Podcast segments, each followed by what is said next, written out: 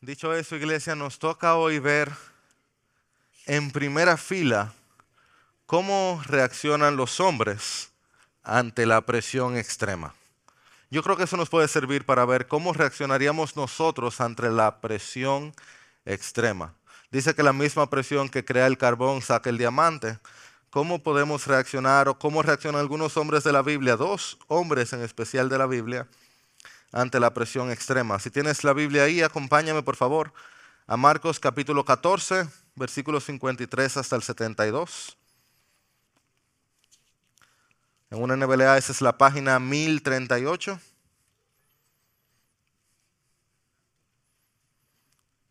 Marcos 14, 53 al 72. Estamos acercándonos al final de nuestra serie de Marcos. Yo he titulado este sermón El juicio del juez. Estaremos viendo qué sucede después de que Judas traicionó a Jesús y él es llevado ante el juzgado y de pronto nos vamos a encontrar con otra traición. Si estás ahí, te puedes poner de pie para leer juntos la palabra de Dios. Por la gracia de Dios, esta es la palabra de Dios. Llevaron a Jesús al sumo sacerdote y se reunieron todos los principales sacerdotes, los ancianos y los escribas. Pedro lo siguió de lejos hasta dentro del patio del sumo sacerdote y se sentó con los guardias, calentándose al fuego. Y los principales sacerdotes y todo el concilio procuraban obtener algún testimonio para dar muerte a Jesús, pero no lo hallaban. Porque muchos daban falso testimonio contra él, pero sus testimonios se contradecían.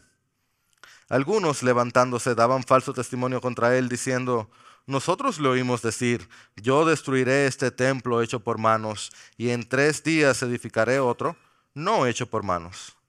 Y ni siquiera en esto coincidía el testimonio de ellos. Entonces el sumo sacerdote levantándose se puso en medio y preguntó a Jesús, ¿no respondes nada? ¿Qué testifican estos contra ti? Pero él se quedó callado y nada respondía. Le volvió a preguntar el sumo sacerdote, ¿eres tú el Cristo, el Hijo del bendito? Leemos este versículo juntos. Jesús le contestó, yo soy, y verán al Hijo del Hombre sentado a la diestra del poder y viniendo con las nubes del cielo. Yo sigo. Entonces el sumo sacerdote, rasgando sus ropas, dijo, ¿qué necesidad tenemos de más testigos? Han oído la blasfemia, ¿qué les parece? Y todos lo condenaron, diciendo que era digno de muerte. Y algunos comenzaron a escupir a Jesús. le cubrían el rostro y le daban puñetazos y le decían, profetiza. También los guardias lo recibieron a bofetadas. Estando Pedro abajo en el patio, llegó una de las sirvientas del sumo sacerdote, y al ver a Pedro calentándose, lo miró y dijo, Tú también estabas con Jesús el Nazareno. Pero él lo negó, diciendo, Ni sé ni entiendo de qué hablas. Entonces Pedro salió al portal y un gallo cantó. Cuando la sirvienta lo vio de nuevo, comenzó a decir los que estaban allí, a los que estaban allí, este es uno de ellos. Pero Pedro lo negó otra vez. Poco después, los que estaban allí volvieron a decirle, seguro que tú eres uno de ellos, pues también eres Galileo. Pero él comenzó a maldecir y a jurar, yo no conozco a este hombre de quien hablan. Al instante, un gallo cantó por segunda vez. Y Pedro recordó lo que Jesús le había dicho. Antes que el gallo cante dos veces, me negarás tres veces. Y se echó a llorar. El Señor bendiga su palabra. Dios, que somos nosotros sin ti? Negadores de tu nombre, buscadores de lo propio, de vanidad.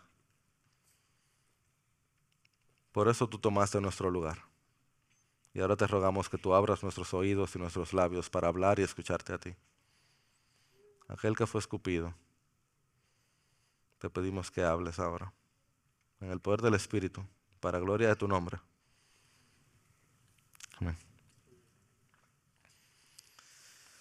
Le debemos al doctor Edmund Clowney el hacer conocida una obra, una pequeña obra que se hizo en Alemania, eh, tiempo después de la Segunda Guerra Mundial. Edmund Clowney fue un pastor al que todos les debemos y conocemos hoy en día de una mejor manera cómo leer la Biblia con Jesús en el centro. Y la pequeña obra se llama La señal de Jonás. Yo te paso eso, por favor. Gracias. Esta obra la hacen en Alemania. La Segunda Guerra Mundial es el conflicto bélico de nuestros tiempos, espero el último, de mayor repercusión, en el sentido que dejó más de 50 millones de muertes. 50 millones de muertes. Y en Alemania, según esta obra, un grupo de hombres se sentó y se reunió para preguntarse, ¿quién es el responsable de tanta muerte? ¿A quién podemos culpar de tanto desorden, de tanta maldad? ¿Quién debe ser juzgado? ¿A quién hacemos culpable? Y la obra tenía tantos personajes como que en medio de la obra, ya que estaba en Alemania, incluía a la audiencia.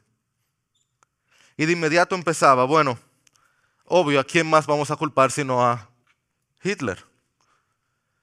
Pero eso no era suficiente, así que otros decían, no, no, los culpables también son los que se hicieron ricos por la guerra, los que vendían municiones y vendían misiles y, y que aquellos que a través de la armamentaria se hacían millonarios. Pero otros dijeron, no, también hay que culpar a los generales y a los diplomáticos que permitieron que Hitler se hiciera tan poderoso a través de su pasividad, que no se dieron cuenta del mal que era y no atacaron con más fuerza y no se pusieron de acuerdo para detenerlo. Pero entonces, desde la audiencia, alguien dice, no, es que espera. ¿Y la gente de Alemania? Que obedecía sus órdenes. Y los otros que pasivamente permitieron que subiera tanto poder. Todo el mundo encontraba a quien culpar, ¿cierto? Hasta que una persona callada se pone de pie y dice, todos tienen culpa, pero el verdadero culpable es Dios. Si quieres encontrar quién es el responsable de tanta maldad y sufrimiento, es a Dios a quien tenemos que juzgar. Y todos se pusieron de acuerdo que así era y pusieron a Dios sobre el juzgado. Quédate con eso en mente mientras vemos nuestra hoja de ruta. Vemos primero un juicio ilegal, luego vemos el justo juez y por último el verdadero culpable juicio legal, justo juez, verdadero culpable. Y esta es nuestra idea central. Llévate esto, por favor. Jesús fue juzgado injustamente para que nadie pueda ocupar su lugar en la corte de Dios. ¿Listos? Veamos este juicio ilegal. Dice el texto, llevaron a Jesús al sumo sacerdote Jesús ante el sumo sacerdote. Y se reunieron todos los principales sacerdotes, los ancianos y escribas. Tenemos que detenernos ahí. Este hombre había sido mencionado, no estoy seguro, perdóneme que no esté seguro. Quizás había sido mencionado en Marcos hasta ahora, pero llegó el sumo sacerdote, quien se suponía que era el hombre más piadoso de todo Israel. Si había un hombre que debía estar cerca de Dios, era el sumo sacerdote, y ahora en efecto lo estaba físicamente cerca de Dios, pero no espiritual y mental y emocionalmente. Pero se reunieron también los principales sacerdotes, los ancianos, los escribas. Y entonces está esta palabrita, el concilio. Si tienes una Biblia física, probablemente tiene como una pie de página ahí. ¿Vieron qué dice? ¿Qué es el concilio? El Sanedrín. Y tú dices, ah, yo sé lo que es el Sanedrín porque yo he ido a la iglesia siempre. Qué bueno por ti, felicidades. Te sabe una palabra complicada, porque es complicado. ¿Y qué Sanedrín? ¿Qué es eso? Un nombre para niños. Hay mucha familia embarazada aquí. Mejor no. Mejor no. Tan lindo nombre que tienen mis hijos. Yo le pongo un nombre tan feo a los hijos de otros. El Sanedrín es un grupo de 71 hombres, 70 más el sumo sacerdote, que funcionaba en efecto como la Suprema Corte de Justicia de Israel. Como Israel era un país que estaba bajo supuestamente orden de la misma Biblia, orden religiosa del Antiguo Testamento, cuando había un problema legal era un problema técnicamente legal del Antiguo Testamento y recaía sobre estos hombres el tomar las últimas decisiones, lo que era importante. Y Jesús se sabía ya que era un hombre de vital importancia. esta Suprema Corte de Justicia era la corte humana más alta a la que se podía apelar. Cuando tú llegabas al Sanedrín, tú llegabas a la última corte que tú podías ir. Si el Sanedrín fallaba de alguna decisión, ya no tenías a quién apelar, básicamente. Pero nota lo que el Sanedrín está haciendo. Dice aquí que ellos procuraban, ay Señor, obtener algún testimonio para dar muerte a Jesús. Se supone que cuando tú vas donde el juez, tú vas a observar, a escuchar las partes, ¿no es cierto? No se supone que la corte vaya a buscar cómo darte muerte. Ese no es el rol de ninguna corte. Buscar testimonio para dar muerte a alguien. ¿Qué sentido tiene este? Lo que yo estoy viendo aquí es que el veredicto se dictaminó mucho antes de que llegara el acusado. Jesús no había puesto un pie bajo esta suprema corte y ya había injusticia. ¿Lo ven? De hecho, nota que aquí dice que muchos de esos testimonios se contradecían.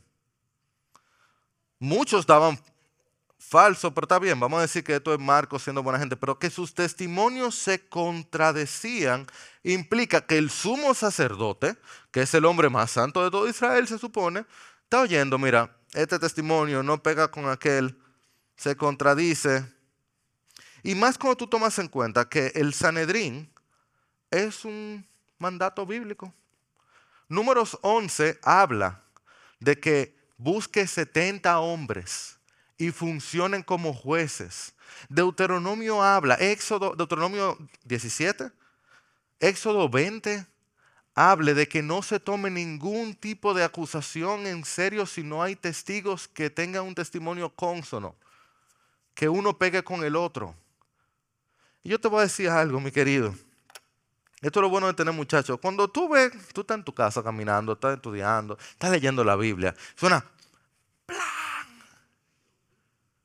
Si tú tienes dos o tres muchachos, como es el caso de algunos que están por aquí, por el púlpito, de inmediato tú sabes qué fue lo que pasó. Porque tú preguntas, ¿quién fue? Yo no, yo no, yo no. O, ay, aquí que se pone bueno. Si los tres tienen una misma historia, tú sabes que tú estás yendo mentira. O si tienen una historia diferente, tú sabes que tú estás yendo mentira. Cuando se juntan dos contra uno, también estoy yendo mentira. Es la labor de uno escuchar y ver cuáles testimonios no se contradicen, sino que tienen coherencia, ¿verdad? Tan pronto tú estás oyendo que los testimonios no pegan, tú tienes que decir que hay gato entre macuto, tú no funciona. Es como lo más básico. Pregúntale a cualquier profesor, pregúntate a ti mismo. La coherencia implica que si no funciona, tú tienes que, en buen español, tumbar eso. No funciona el sumo sacerdote, lo más sencillo que debía hacer es decir, mira, yo quiero salir de Jesús, pero esto es demasiado evidente que esto no está funcionando. Y más cuando la acusación que dan, dice, algunos levantándose daban falso testimonio diciendo, nosotros lo oímos decir, yo destruiré este templo, esa es la acusación que le dan. Ah, yo creo que esto ustedes no lo ven. Yo destruiré este templo hecho por manos y en tres días edificaré otro. Oye, oye, en tres días edificaré otro. Esa es la acusación que le dan. Primero, en Marcos eso nunca pasó. Lo único que pasó parecido, si recuerdan, es que alguien viene donde Jesús y le dice, oye Jesús, ¿tú has visto este templo? Y Jesús que dice, mira, no me ha quedado piedra en este templo. Eso no significa que él está diciendo que lo va a destruir. Pero para ser honestos, en Juan, en el Evangelio de Juan, Cristo dice algo parecido. Él dice, destruyan este templo y en tres días lo levantaré. Pero Cristo no estaba hablando del templo, Cristo estaba hablando de su cuerpo, ¿recuerdan? Ok, vamos a decir que Cristo estuviera hablando del templo. Primero, Él dice que Él va a hacerlo de nuevo. Él dice que en tres días lo va a hacer. Oye, no está mal. Lo que él está diciendo es que él es un buen arquitecto, buen ingeniero, que él va a resolverlo. Aún hubiera sido la acusación que él está dando, no es para nada que está hablando mal de él. Él dice que en tres días él hace un templo como el de Salomón, pero tampoco, porque él dice, destruyan ustedes. Esto es lo que quiero decirles. Amados, no hay acusación válida contra Jesús. Se juntaron un grupazo de falsos testimonios. El sumo sacerdote que lo odiaba, junto con otros 70 o por lo menos 68, porque ahí debía estar José de Arimatea y Nicodemo. Y no encontraron con qué acusar a Jesús más que una tergiversación de una palabra que lo presentan mejor que Bob el constructor. No había nada con qué acusar a Jesús. Sus mayores enemigos no tenían con qué acusarlo. No hay acusación válida contra Cristo. Contra los cristianos, sí. Siendo honestos. De ti, si la gente empieza a buscar, va a encontrar qué decir. Pero no de tu Salvador. No de mi Salvador. Ahora, solo, solo para fortalecer tu fe, espero que así sea. Yo estaba leyendo, creo que casi no se ve. Yo estaba leyendo el artículo 69. Eso es nuestra constitución. Habla sobre el debido proceso, lo que debe hacerse, cómo deben ser los juicios. Amados, el juicio de Jesús es ilegal en todos los sentidos. O sea, el debido proceso dice, por ejemplo, en el artículo 3, en la parte 3, a capítulo 3 del artículo 69, eso es dominicana, que el derecho debe presumir inocencia. ¿Tú crees que están presumiendo inocencia cuando están buscando cómo matarlo? O el artículo dice en, la capítulo 4 que debe ser un juicio público, pero esto no es un juicio público. O que no se puede ser obligado a declarar contra sí mismo, pero vamos a ver ahora mismo que eso es justamente lo que están tratando de hacer. Y tú dirás, claro Jairo, pero le buscaste la constitución dominicana, muy avanzada nuestra constitución, ¿verdad? Tenía que buscarle algo de su tiempo. En sus tiempos también este juicio era ilegal, porque el juicio no podía hacerse de noche, esto estaba haciendo de noche. Había un lugar donde el Sanedrín tenía que juntarse, que era en el templo. Eso se estaba haciendo en la casa del sumo sacerdote. Se suponía que cuando hubiera un juicio capital, un juicio que ameritara condenación como esta, debía quedarle 48 horas entre empezar el juicio y que se dictaminara el veredicto. ¿Tú sabes para qué? Para que nadie viniera con una agenda escondida. Porque tomar la vida de un hombre no es algo simple. ¿Tú crees que pasan 48 horas aquí? En 48 horas hay un silencio sepulcral. Cristo está casi resucitando en 48 horas. Se suponía que hubiera testigos, aquí no hay testigos, aquí no hay pruebas, nada de eso es real. Este juicio es una farsa de principio a fin, a tal punto que los judíos tenían prohibido la crucifixión y en unas horas van a estar gritando todos juntos, crucifícale, crucifícale, crucifícale. Pero la Biblia, a mí no me importa, crucifícale, crucifícale, pero el justo juicio, crucifícale, crucifícale. Aquí no hay nada legal, aquí lo único que hay ira, odio, molestia,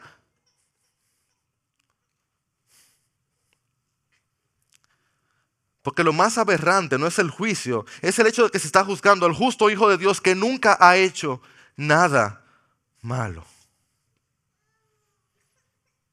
No es el proceso, es el hecho.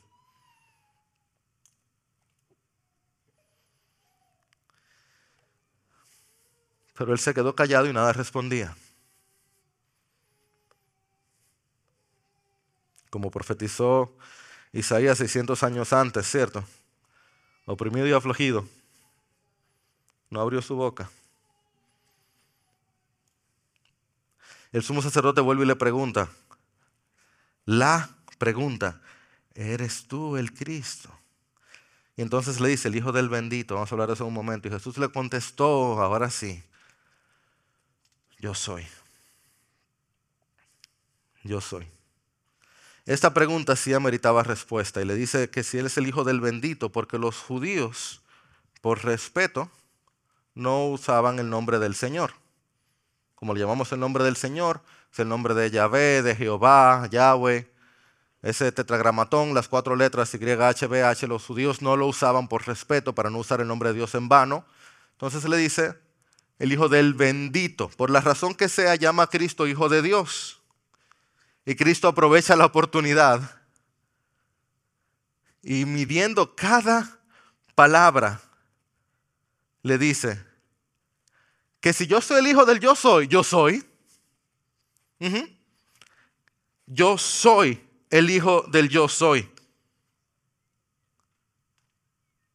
Y Sanedrín, ustedes que se nota que no tienen nada en la cabeza de peso, noten esto.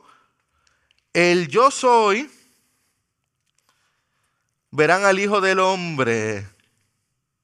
El yo soy es el hijo del hombre.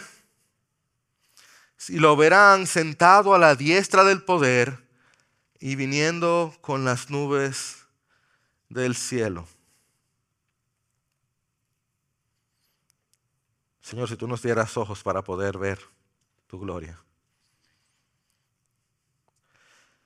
Cristo está combinando dos de los pasajes más conocidos por todo judío. Uno de ellos lo vimos ya, no voy a durar mucho aquí. El Salmo 110 dijo, dijo el Señor a mi Señor, siéntate a mi diestra hasta que ponga a tus enemigos por estrado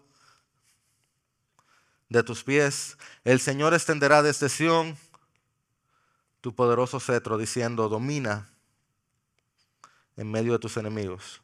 Pasaje muy conocido que de inmediato, desde que él empezó, ellos sabían. Pero entonces él usa otro. Ahora, el lenguaje diestra, cetro, dominio, todo ese es lenguaje de juicio, de juez poderoso, del que decide, del que está sentado mandando, ordenando, decidiendo cada detalle del universo. Aquel que dictamina en la corte de Dios quién es inocente y quién es culpable.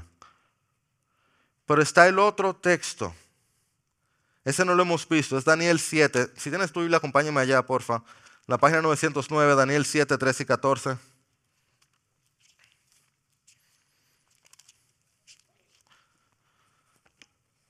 Ese texto es...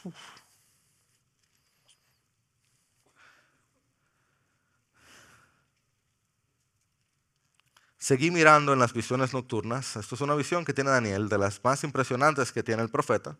Y decir eso de Daniel es significativo. Y en las nubes del cielo venía uno como qué? Como un hijo de hombre que se dirigió al anciano de días. Y fue presentado ante él. Y le fue dado el qué? ¿Y qué más? Y reino. Para que todos los pueblos, naciones y lenguas le sirvieran. Y su dominio es un dominio eterno que nunca pasará. Y su reino no será destruido. Dios santo. Eh, si tú eres el hijo del bendito, el Cristo, el hijo del bendito, dice Cristo, yo soy el poderoso juez, el único que recibió dominio, aquel que será servido por todo pueblo, lengua y nación, aquel que tiene la gloria y el reino, que tiene un reino indestructible, con un cetro inquebrantable. ¿Ustedes creen que son la Suprema Corte de Justicia, el gran Sanedrín, la alta corte? Yo tengo un reino que nunca pasará. Haz lo que quieras, concilio. Trata lo que puedas, sumo sacerdote. Delante de ti está el yo soy, el juez justo, el hijo del hombre, el hijo de Dios.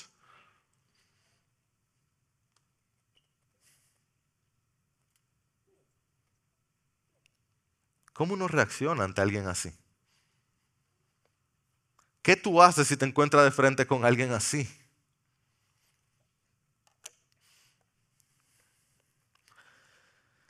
En la obra, La señal de Jonás, cuando a la audiencia y al, al elenco le parece bien juzgar a Dios, se ponen de acuerdo, Dios es culpable.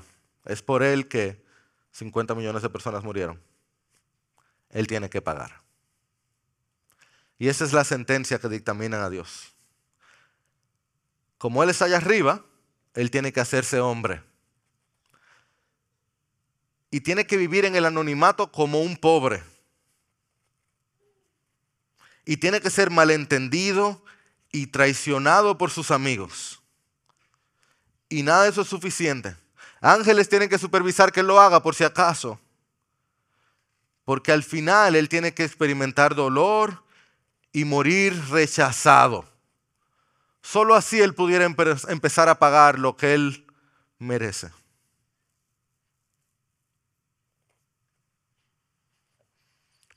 El sumo sacerdote lo decidió diferente, el Sanedrín decidió. Mientras él rasgaba sus ropas, expresando su ira y su indignación por lo que acababa de escuchar, que aquel que nunca había fallado, aquel que escuchó el cielo abrirse y decir, este es mi Hijo amado, aquel que sanó a los enfermos, aquel que curó a los ciegos, aquel que actuó con toda justicia, aquel de quien nadie podía encontrar nada malo, aquel que nació de una virgen, aquel que estuvo sin falta en cada actuación, aquel que entró su mano en el lodo y sacó a aquel que estaba en lo profundo de lo cenagoso y mantuvo sus manos limpias, y aquel que está delante de ellos dando respuestas, el sin falta era un blasfemo.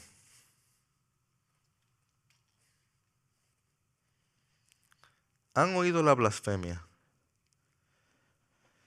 y todos lo condenaron diciendo que era digno de muerte. Y aquel que creó la saliva ahora sería escupido. Y le cubrían el rostro y le daban puñetazos y le decían, profetiza y también los guardias lo recibieron a bofetadas. Cristo, ten misericordia de nosotros. No tomes en cuenta nuestra maldad.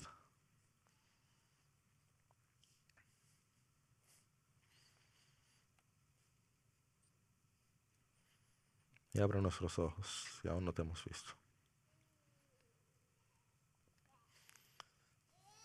Esto no un wow, qué pena, qué, pena, no, no, es así. Pero la razón es por esto. Marcos, si ustedes recuerdan, Marcos le gusta hacer sándwich, él mete una cosa con otra. Hay una parte de mí que hubiera querido hacer la negación de Pedro, un sermón solo, pero es que Marcos lo mete juntos y él lo hace aquí de la siguiente manera. Versículo 54, Pedro lo siguió de lejos. Y hay algunos de ustedes aquí en la iglesia que en ese sentido están como Pedro que le gusta seguir a Jesús, pero como de lejos, por si acaso, para poder correr en caso de que desearme algo. ¿Cuántos dicen amén? Ninguno. No. Pero es verdad que algunos siguen a Jesús de lejos porque, porque seguir a Jesús tiene costo. Él está ahí adentro siendo abofeteado, escupido, mal juzgado. Y Pedro está en las cortes del sumo sacerdote, de lejos, siguiéndolo, el único. Bueno, Juan no dice que él también, pero aquí en Marco el único, pero de lejos. Y en el versículo 66 vemos, estando Pedro abajo en el patio, no te pierdas esto, llegó una de las sirvientas, ¿de quién? ¿Tú crees que esto es coincidencia? Porque ¿quién es que está investigando a Jesús? ¿Lo vieron? ¿Ven quién investiga a Jesús? ¿Lo ven ahí? El sumo sacerdote. Y nótalo aquí, ¿quién es que está investigando a Pedro? La sirvienta del sumo sacerdote. Marcos está haciendo un sándwich aquí. O sea, en lenguaje de verdad, así, del, tú a tú. Cristo está peleando con el Big Boss, el último monstruo, el, final. Y Pedro le tocó el, el, minion, el fácil. Él está pasando el mundo uno de Mario mientras mientras Cristo está peleando con Bowser. Y nada malo con la sirvienta, pero es la manera que está escrito. Al contrario, bendito sea el Señor por todas las diferentes personas que trabajamos de diferente manera. Entonces dice, al ver a Pedro calentándose, lo miró y le dijo, tú estabas con Jesús. Y él empieza negándolo. Y vuelve otra vez. Te digo, es como uno de los paticos de Mario, vuelve. La sirvienta lo vio y comenzó a decir, ahora trajo más, a los que estaban allí, hey, este es uno de ellos. ¿Y Pedro qué hizo? Otra vez. Poco después ya se multiplicó, ya llegaron otros. Los que estaban allí volvieron a decirle, tú eres uno de ellos y eres Galileo. Pero ahora Pedro tiene una estrategia ya que me están identificando como cristiano, yo mejor me hago el loco. ¿Y qué hizo? Hmm. Comenzó a maldecir y a jurar. Em, dejó de portarse como un cristiano, por decirlo de alguna manera.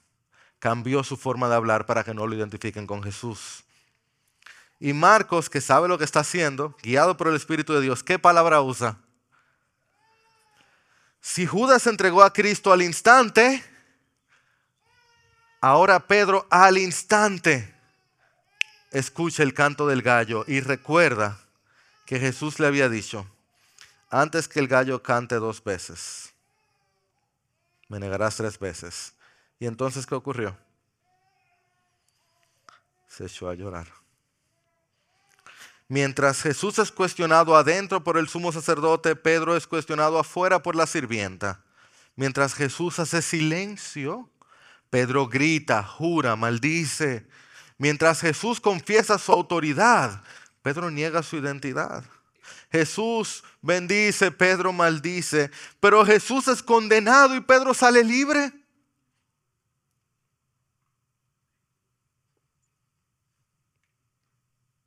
El culpable sale libre. Y el justo juez es condenado a la cruz.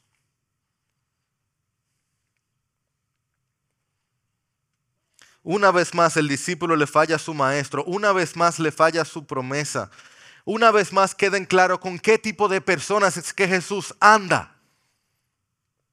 ¿Qué hace a Pedro diferente a Judas? Están hechos de polvo y son dos traicioneros. Pero Pedro llora por su pecado. Llora amargamente. Recuerda las palabras de Jesús. ¿Dónde más iré? Solo tú tienes palabras de vida eterna. Él va donde Jesús. Él va en su mente donde Jesús. Y me recuerda que el Evangelio no es para los perfectos, sino para los arrepentidos.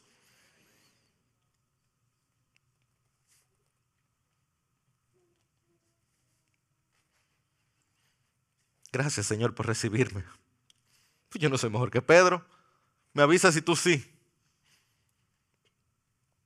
Si tú sigues siguiendo a Jesús de lejos, te está quedando fuera. Ven y entra, que Él te recibe. Quizás te escupan, pero lo tienes al lado. Y donde sea con Él es mejor que cualquier lugar sin Él. Mira lo que decía Agustín. Al igual que el santo David, se arrepintió de sus crímenes mortales y siguió siendo rey, así el bendito Pedro se arrepintió seriamente habiendo negado al Señor y derramó lágrimas tan amargas, pero siguió siendo apóstol. Gloria a Dios por las lágrimas que nos devuelven al Señor. Son lágrimas antisépticas. Como cloro en esa lágrima, que de pronto uno termina como más limpio, más ligero. Así que si tú has pecado y eres culpable, ven, haz la fila, que hay espacio para ti. Pedro está ahí adelante.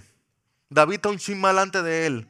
Y debajo de la cruz hay una fuente, un precioso manantial que limpia y salva y santifica y transforma y fortalece y perdona y restaura y sana por aquel juez justo que fue crucificado allí por los culpables. Así que antes de cerrar, quiero darte tres aplicaciones. Tres aplicaciones para que te puedas llevar en tu mente y en tu corazón. La primera, porque Él es el juez, no eres el juez de los demás.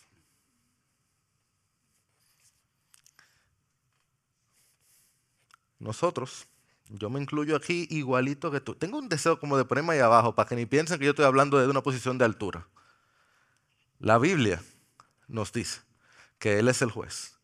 Nosotros, y la Biblia también nos enseña, tenemos una profunda tendencia a juzgar a todo el que le guste algo diferente a mí, piense algo diferente a mí, actúe diferente a mí, disfrute algo diferente a mí. Y desde que tenemos lingo evangélico, o lingo cristiano, si es diferente a mí lo juzgo. Hay uno solo sentado a la diestra de Dios con dominio eterno y su nombre no es Jairo. Puede poner tu nombre ahí también. A mí no me toca sentarme en mi pequeño trono hecho de delirio de grandeza y juzgar a este o aquel o aquel, o aquella iglesia, o aquel pastor, o aquel hermano, o aquella oveja. Ese no es mi lugar. Ese no, ese no. Es el juez Jesús el que juzga. Gálatas 6.1 me dice, de hecho, pastores que están pecando. Ah, no, no, no, espérate, espérate, no, pecado es otra cosa no opiniones. Y Gálatas 6.1 me dice claramente que si yo encuentro a alguien alguna falta, lo restaure en espíritu de mansedumbre, teniendo cuidado de mí mismo, no sea que yo también caiga. ¿Tú estás viendo la diferencia? En uno yo me pongo aquí arriba, en el otro yo estoy al lado. Cargando, aguantando, soportando, amando. ¿Cuántos me dicen amén? Eso es porque le dolió tanto como a mí. Yo no soy juez, yo soy guarda de mi hermano. Yo estoy aquí para cuidar y velar, no juzgar ni reinar. Pero segundo lugar, porque Él es el juez, a mí no me toca juzgarme a mí mismo. Primero Corintios 4 transformó mi vida completamente. Fue a través del ministerio de Tim Keller. Pablo dice, lo hablaba con alguien a mí mismo. Corintio, la labor del siervo de Cristo es ser fiel yo tengo poca importancia a lo que ustedes piensen de mí. Oye, qué prepotente. No, no, no. Yo tengo poca importancia a lo que yo pienso de mí también. Yo soy inocente según mi conciencia me recuerda, pero no por eso estoy sin culpa. El que me juzga es el Señor. Es que uno está todo el tiempo en un tribunal si si uno juega ese juego. Ese no es el juego que a mí me toca jugar. La locura del Evangelio es que nosotros somos mucho más pecadores de lo que pudiéramos imaginar y mucho más amados de lo que podemos soñar. El juez justo fue juzgado en mi lugar. ¿Quién acusará a los escogidos de Dios? Dios es el que justifica. El único que me hace sin culpa es Cristo Jesús en la cruz del Calvario. El Señor dice que Él no se acuerda de mis pecados. ¿Qué hago yo recordándolos? Yo le pedí perdón, sí. Adiós, ya. Yo, yo me arrepentí. Pues ya. They are gone. Se fueron. Alta autoestima, baja autoestima, el mismo lío. Piensas demasiado en ti. ¿Tú crees que la gente está hablando mucho de ti? ¿Tú, crees, tú piensas demasiado en ti? La gente no está pensando en ti. Escúchame, yo estoy aquí arriba todos los domingos.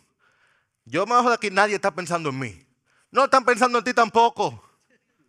Namere tú que piensa demasiado en ti. Deja de pensar tanto en ti. Piensa en las virtudes de Cristo. Y bájate de ahí, que tú no perteneces ahí.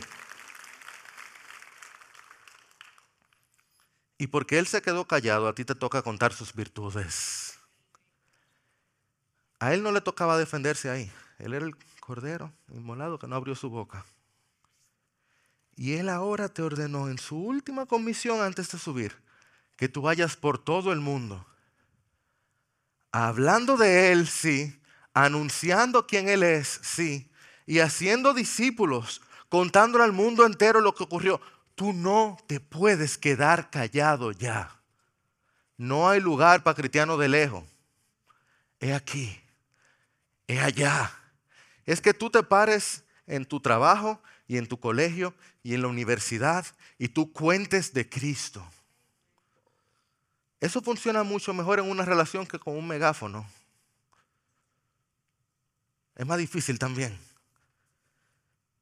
Y eso funciona muy bien en Santo Domingo, pero también funciona en Punta Cana y puede que funcione también en Barahona y en España y en Marruecos y en el Líbano, porque recuerda que Él tiene pueblo de toda nación y lengua, en todos los lados que tienen que saber que hay un solo juez justo que tiene dominio eterno. Todo el mundo debe saber lo que Él había dicho ya en Marcos 8, que el Hijo del Hombre padeció y fue rechazado por los ancianos y por los principales sacerdotes y por los escribas y fue muerto y después de tres días resucitó. Bendito sea el nombre del Señor. Cristo Jesús, Rey eterno, inmortal,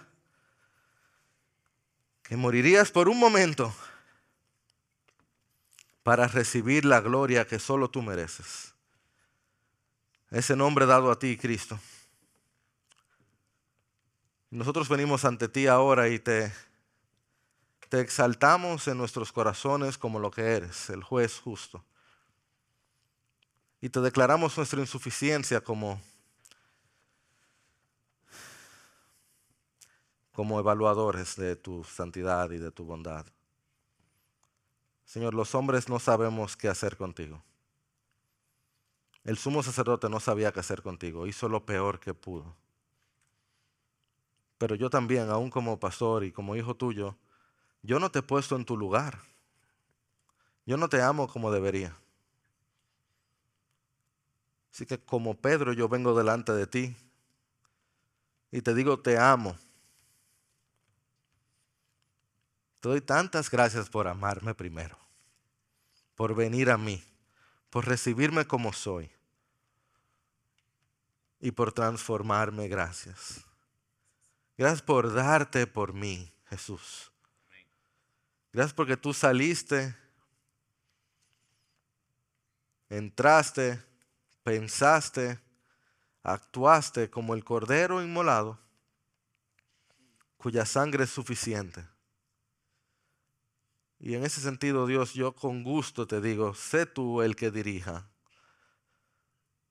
mi vida y nuestras vidas, nosotros oramos, sé tú el quien dirijas nuestras vidas, nuestras pasiones, nuestros gozos, nuestro disfrute. Tú lo haces mejor. Y juntos te pedimos perdón por veces quedarnos lejos. Te queremos más cerca. Queremos estar más cerca de ti. Guíanos, Señor, en ese camino. Aleluya a ti. En tu nombre, Jesús. Amén.